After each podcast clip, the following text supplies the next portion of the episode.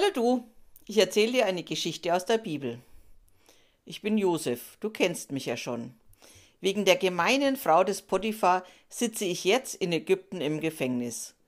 Schön ist es hier nicht, doch ich mache das Beste daraus. Was soll ich auch sonst machen? Es ist schattig, das Essen geht zu essen, so lebe ich die Tage vor mich hin. Tages kommt einer der Gefängnisaufseher zu mir und sagt, Josef, wir brauchen deine Hilfe. Meine Hilfe? Wie soll ich denn helfen? Dann erklärt mir der Gefängnisaufseher, was sie sich überlegt haben. Ich solle beim Verteilen des Essens helfen. Na, das kann ich tun. So komme ich ein wenig herum im Gefängnis. Bin ich seit neuestem zweimal am Tag im Gefängnis unterwegs. Morgen bringe ich Brot und ein warmes Getränk und einen Krug mit Wasser. Abends gibt es dann ein warmes Essen und wieder einen Krug mit Wasser. Mir gefällt meine Aufgabe. Freundlich begrüße ich die Gefangenen, manchmal gibt es ein kleines Schwätzchen, ja, und viele Geschichten höre ich, warum die Menschen hier im Gefängnis sind. Ich konnte wieder mein Lied aus Kindertagen singen. Gott, Gott, Gott geht mit, worauf du dich verlassen kannst. Gott, Gott, Gott geht mit, worauf du dich verlassen kannst.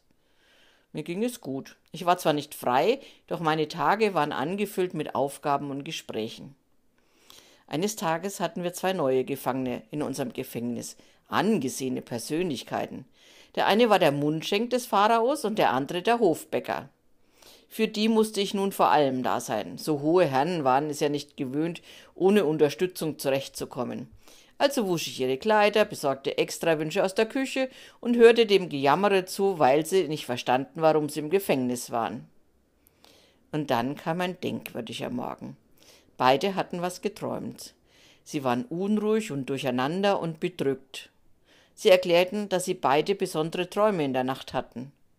Doch im Gefängnis gibt es ja keine Traumdeuter, so wie am Hof des Pharaos, die man befragen konnte. Ich überlegte kurz. Ist das Deuten von Träumen nicht eine Gottesangelegenheit? Und dann sagte ich, erzählt mir doch eure Träume. Der Mundschenk des Pharaos fing an. Im Traum, erzählte er, sah ich einen Weinstock vor mir. Er hatte drei Ranken, aus denen Triebe sprossen. Seine Blüten gingen auf, und sofort waren die Trauben reif. In meiner Hand hielt ich den Becher des Pharaos, ich nahm die Trauben und presste ihren Saft davon in den Becher. Den gab ich dann dem Pharao in die Hand. Ich bat Gott um seine Hilfe, ganz schnell und ganz im stillen. Dann traute ich mich daran, den Traum zu erklären. Königlicher Mundschenk, sagte ich, in drei Tagen wirst du wieder im Amt sein, als Mundschenk des Pharaos. Du kannst deinen Kopf wieder aufrecht tragen und dem Pharao seinen Becher reichen. Und bitte denke dann an mich. Wenn es dir dann wieder gut geht, rede beim Pharao von mir, hole mich bitte aus dem Gefängnis heraus, ich habe nichts getan, was das Gefängnis verdient hätte. Beck hatte aufmerksam zugehört und war erfreut, diese freundliche Deutung gehört zu haben. Und dann erzählte er mir seinen Traum. Josef, erzählte er, ich habe geträumt, ich trug drei Körbe mit Gebäck übereinander auf meinem Kopf. Im obersten Korb lagen Backwaren für den Pharao. Doch die Vögel kamen, landeten auf dem obersten Korb auf meinem Kopf und fraßen das gute Gebäck auf. Alles. Erwartungsfroh schaute mich der Hofbäcker an. Ich musste schlucken, wusste ich ja bereits, mit Gottes Hilfe, was der Traum zu bedeuten hatte. Vorsichtig fing ich an zu reden. Lieber Hofbäcker, du wirst in drei Tagen den Kopf wieder hochtragen. Allerdings höher als dir lieb ist. Der Pharao wird dich an den Galgen hängen und die Vögel werden dein Fleisch fressen. Was ich nicht wusste war, der Pharao hatte in drei Tagen Geburtstag und er veranstaltete ein großes Fest. Viele Gefangene wurden freigelassen, auch der Mundschenk und der Hofbäcker.